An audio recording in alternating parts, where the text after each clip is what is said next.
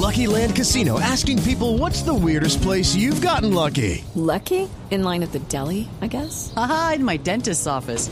More than once, actually. Do I have to say? Yes, you do. In the car before my kids' PTA meeting. Really? Yes. Excuse me, what's the weirdest place you've gotten lucky? I never win and tell. Well, there you have it. You can get lucky anywhere playing at LuckyLandSlots.com. Play for free right now. Are you feeling lucky? No purchase necessary. Void where prohibited by law. 18 plus. Terms and conditions apply. See website for details.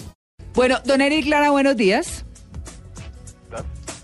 ¿Qué hubo, Eric? Ustedes metiéndose en unos temas complicados, ¿no? Ah, ¿y qué cree que no le voy a preguntar? Pero pues, sí, yo me imaginaba. Ah, Pero se va a decir que por la plata. para ponerme ahí en problemas. No, eh, no, pero no, Eric. No, pues, no, es, es, es cierto, es, eh, es, es un problema que tiene la, toda la sociedad. Tú ves todos los escándalos. eh, ¿Qué le pasó al presidente de Francia? Claro. Que el problema para Eric es que como, como eso vale mucha plata. No, el problema es, recuerde que Eric generalmente cuando hace esta sección tiene la esposa al lado. Sí. Codazo va, codazo viene. Pero mira, yo, yo me quisiera referirme a un artículo muy reciente que salió en El Espectador sí. que se llama Amantes, prepagos y corruptos. Uy. Uy. No sé si lo leyeron. No. Escrito por Mauricio Rubio, muy interesante, porque dice que una persona casada que mantiene una relación paralela estable es por definición deshonesta. De acuerdo. En la China se ha constatado los lazos entre los saqueos al fisco y las relaciones extramaritales. De hecho, es, es un engaño, estamos engañando. Sí, pues sí. Totalmente de acuerdo. yo Sí, Mauricio. si no está mm, a gusto con su esposa o con su pareja, Se parece. mejor resuelva el problema y se va con otra Ah, con la que le, le gusta o le parece que pueda ser vida. Mm. Pero el mantener varias relaciones al tiempo no es bueno por el engaño, no es bueno porque...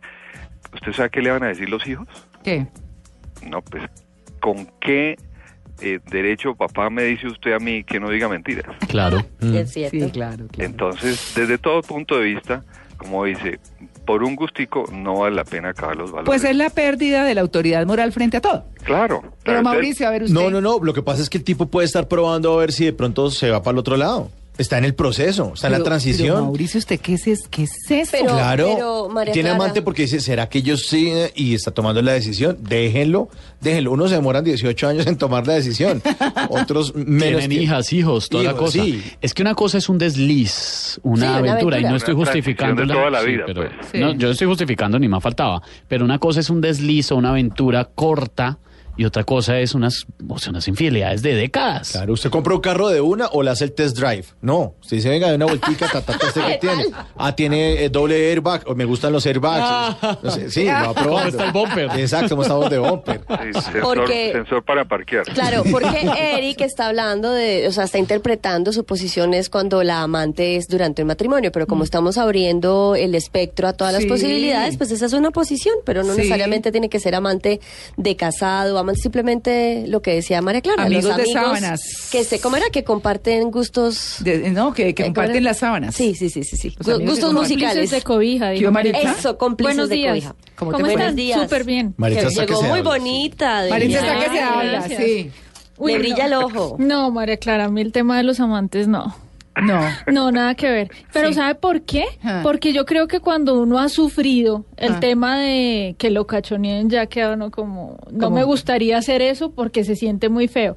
Y Ah. respecto a lo que dice Mauricio, pues no sé, yo creo que en el noviazgo uno tiene tiempo para saber con quién quiere estar. Entonces Pero si ya se le aparece alguien qué después, ¿qué, mamera. no? No, Pero no dice que el matrimonio es una lotería, que uno dice, sí, somos novios y la visita es a la, pero uno cuando ya está casado y tiene todo lo, lo- lo- el día a día con esa persona empiezan a salir un poco de monstruos y, oye, no sabía que tú eras tan tacaño, yo no sabía que tú Yo eras tan perezoso, te falta Pero es que aprende- ahí sí fue porque el noviazgo no se Eh, conocieron. exactamente. Es como el tema eh, de- del dinero cuando se casan y llegan y no saben los hábitos de gastos, no saben las deudas que traen, no saben los problemas que tiene y en la mala decisión financiera no se habló en, en- en el noviazgo nada, pues ahí vienen los fracasos. Pero es que en el noviazgo no hay cosas, pues hay cosas similares a, a la pareja, a vivir en pareja, pero no son iguales.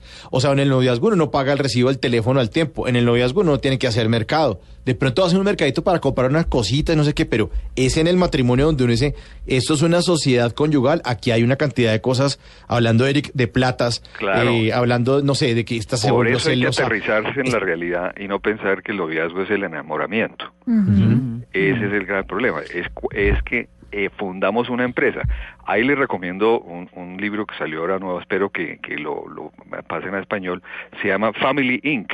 y es la recomendación de que la familia y el matrimonio se debe manejar como una empresa, como una, en todo, y se hace un paralelo exacto. Entonces, cuando vamos a iniciar una empresa, es lo mismo que si yo como empresario me fuera a, con una competencia, ¿no? Eso no tiene sentido, pues estaría sancionado por la Superintendencia de Industria y Comercio.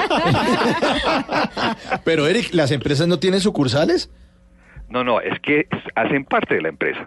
Pero la sucursal no es una operación aparte de la empresa. Entonces ahí es donde estamos en el problema. Ay, Virgen Santísima. Bueno, entrados en gastos. Don Eric, nuestro tema de hoy. El tema de hoy, el, el tema de hoy, el tema de las becas.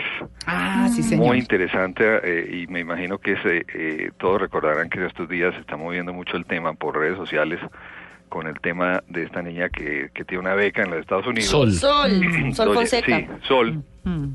que tiene una beca y que no tiene cómo, cómo, Cómo irse. eh, pues lo que pasa es que hay que entender cuando se quiere estudiar, y sobre todo en el extranjero, es que las universidades pueden ofrecer becas parciales, becas totales, pero obviamente hay que demostrar que uno se puede sostener, pues, eh, gastos de vida, eh, libros, etcétera, para poder acceder a esas becas. Entonces, pues, hay muchas alternativas que, que se. Lo- Lo primero, cuando queremos buscar becas, Clara, es muy Sí, importante, sí. todo el tema de búsqueda de información. Mire, es que lo digo por lo siguiente, Eric, porque uno eventualmente ve en las noticias que sale el ICETEX o bueno, sale quien sea y dice, es que no nos reclaman las becas. Así es es. que uno averigua, por ejemplo, las becas eh, para el exterior, eh, Fulbright, cualquiera de esas. La gente no, no, no se preocupa por meterse en internet y buscar, por averiguar. Todas las universidades tienen, pero no solamente en Estados Unidos, en todo el mundo, en Colombia, en todas partes. Eh, hay diferentes programas, pues unos muy criticados y muy cuestionados. eh, Pues Colfuturo anda últimamente con un poco de noticias, pero pues obviamente son personas que o no han cumplido o también eh, un poco las reglas que hay. Bueno, en fin, eh, digamos que ese no es el tema, pero, pero hay que buscar las becas. Así es, y ese, ese es el primer, digamos, la- el primer reto, y es tener claro que uno debe buscar en muchas, muchas fuentes dónde están precisamente ofreciendo las becas. Entonces están, obviamente, las embajadas. En las embajadas hay mucha información. El ICETEX recibe porque las le remiten la información, entonces allí hay una fuente de información muy importante. Eh, becas nacionales también hay entidades como el Banco de República, Ecopetrol eh, y otras entidades que ofrecen becas parciales o totales. O tenemos pues el programa Pilo Paga, pues que lo conocemos muy bien, está Sí. empezando. Uno de los retos muy grandes que tiene ese programa es que realmente es un préstamo a través del ICETEX que le hace el Estado al estudiante con el compromiso de que termine la carrera. En el caso de que no la termine, le tiene que pagar al ICETEX. Y ese es uno de los grandes retos porque hoy sabemos que casi el 43% de los estudiantes no terminan la carrera. O sea, el abandono de, eh, de- de los estudiantes es, es supremamente alto. Entonces, una persona que abandona en quinto, sexto, séptimo semestre queda endeudado, sin título. Y ese es un- un reto muy grande. Ellos tienen solamente un auxilio, eh, hasta donde entiendo, de dos salarios mínimos por semestre para el resto de gastos. Pero, pero seguramente, sobre todo los estudiantes que vienen de fuera, si van a, a otras ciudades, eh, sostenerse en sus gastos no es fácil. Así que hay que planear, hay que planear muy bien Claro. el, el tema. De hecho, dentro de los temas de presupuesto, hay que pensar, los padres deben pensar desde que sus hijos nacen, el hacer los presupuestos para ir creando un fondo de ahorro para esa educación superior. Pero existe, ¿no? El Global Education. Claro, e- ese- esa figura es la figura del seguro de educación. Pero si, si no se quiere acceder al seguro, se debe ir creando un fondo para que cuando el, el muchacho ya tenga edad de educación pueda tener un fondo allí de donde disponer. Ahora, siguiendo con el tema de las becas, hay muchas entidades sin ánimo de lucro o entidades mundiales como la OEA, eh, como entidades de, de Estado de diferentes países que también ofrecen becas y hay que pues buscarlas. Eh, El otro tema, María Clara, es la oportunidad. ¿En qué momento Mm. debo yo buscar las becas? Uno de los problemas que tiene esta niña es que está buscando una beca pregrado, que son normalmente cinco años, pues es, es, es bien difícil. Mm. Y el sueño de ella es estudiar astronomía, eso es perfecto, pero yo lo que le digo a todos los estudiantes es que hay muchos caminos por los cuales usted puede llegar a lograr sus sueños.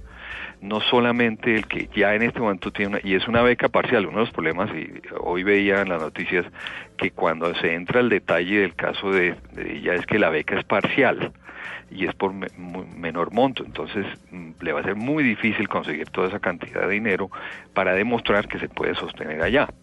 Entonces, hay otros caminos por los cuales uno puede sí seguir cumpliendo sus sueños de estudio. Mira, hay casos de, de becas deportivas. Eh, el alcalde de Bogotá, por ejemplo, fue becado eh, por beca deportiva de fútbol.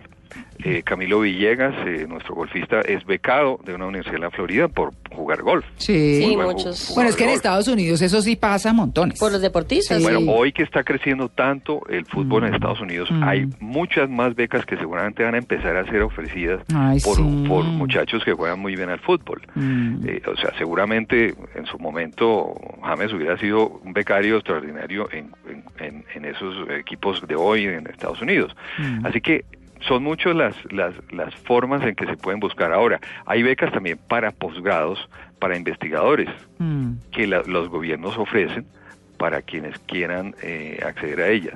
Eh, está, por ejemplo, el convenio Andrés Bello. En fin, Mm. el tema eh, de fondo es investigar. Busque. Investigar con tiempo. Ah. Y Eric, eh, eh, estaba viendo también es que la gente también siempre se va a los mismos sitios, a los típicos sitios donde todos quieren ir, entonces como que no hay cama para tanta gente. Hablando de eso, encontré esta semana una noticia que viene de Puerto Rico, donde dice que Puerto Rico está abriendo programas de prega- pre- pregrado, posgrado y programas de inglés para que la gente vaya a estudiar allá, porque la gente se imagina Puerto Rico, playa, brisa y mar. Resulta que hay muy buenas universidades, No, y perdón. tienen el nivel parte- gringo, Está, exacto. tiene el nivel gringo, hay hasta MBAs y, y muy, muy interesante, están abriendo la oferta. Y dicen que los estudiantes extranjeros son como el nove- 900 estudiantes, que es como el 3% de la población estudiantil de Puerto Rico y que tienen un muy buen nivel, pero como todo el mundo siempre está pensando en Inglaterra, en Estados Unidos, en, en Alemania, en otros sitios, en Francia, pues no aprovechan que de pronto puede ser un poco más económico, más cerca y con, con, con mejores posibilidades para el que no tiene tanta plata. Y por eso te digo que es el momento, el, el momento en el cual se, se busca. Uno puede buscar becas para pregrado o, o para posgrado o maestrías. Sí. En general, hoy eh, la persona que quiere seguir un, un- un plan de vida con eh, eh, academia, Sí. es importante la maestría más que el pregrado. El pregrado es, es una preparación importante, pero la maestría es mucho más importante. Entonces, por ejemplo, puedes coger, buscar estudiar en una universidad, como tú la dices, que puede que no tenga el gran prestigio de Harvard o de Stanford, etcétera, pero, pero eh, le, le da un piso básico para buscar maestría. Ahora, Claro. te cuento, hay otras personas que están buscando hacer carrera a través de, de medios eh, virtuales digitales como Coursera. No sé si ustedes conocen el programa de Coursera. No. No. Coursera es una alianza entre muchas universidades que ofrecen los cursos que dan los mismos estudiantes eh, curso por curso, tú te inscribes y cumples una serie de requisitos o de una vez una serie de cursos, entras por internet, recibes las clases, pagas por ese curso y te dan un certificado de que estudiaste. Por ejemplo, tú podrías estudiar en Harvard desde Bogotá una materia si cumples con los requisitos, asistes a las clases virtuales y te dan el certificado de que estás graduado en esa en esa materia específica. No, es que que viva la tecnología. la tecnología permite hoy que usted se ahorre un montón de plata. eh, pues eh, si no tiene la opción de irse a vivir a Estados Unidos y toda la cosa, pues tiene la opción de, de estudiar eh, en, en una institución, el programa de una institución en el exterior, pero acá. Entonces también le queda, si Mira, puede trabajar desde la ese, casa. ese programa de Coursera lo, in- lo iniciaron, si no estoy mal, en MIT, precisamente Mm. respondiendo un poco al reto que, que están recibiendo las universidades eh, mm, tradicionales con el tema del Internet, porque hay muchas universidades, sobre todo en Estados Unidos, que tienen muchísimos estudiantes, miles y miles de estudiantes inscritos que jamás podrían escribirlos en, eh, eh, con, con un programa presencial eh, por internet.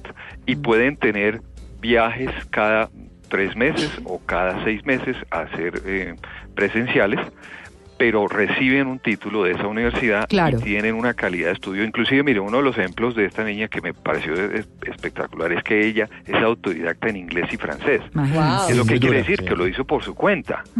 Eso, eso también es válido.